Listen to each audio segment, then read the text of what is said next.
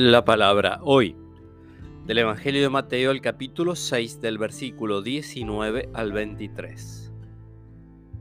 Jesús dijo a sus discípulos, No acumulen tesoros en la tierra donde la polilla o la rumbre los consumen y los ladrones perforan las paredes y los roban. Acumulen en cambio tesoros en el cielo, donde no hay polilla ni herrumbre que los consuma, ni ladrones que perforen y roben Allí donde esté tu tesoro, estará también tu corazón. La lámpara del cuerpo es el ojo. Si tu ojo está sano, todo tu cuerpo estará iluminado. Pero si tu ojo está enfermo, todo tu cuerpo estará en tinieblas.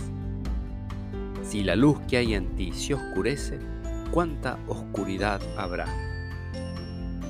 Palabra del Señor.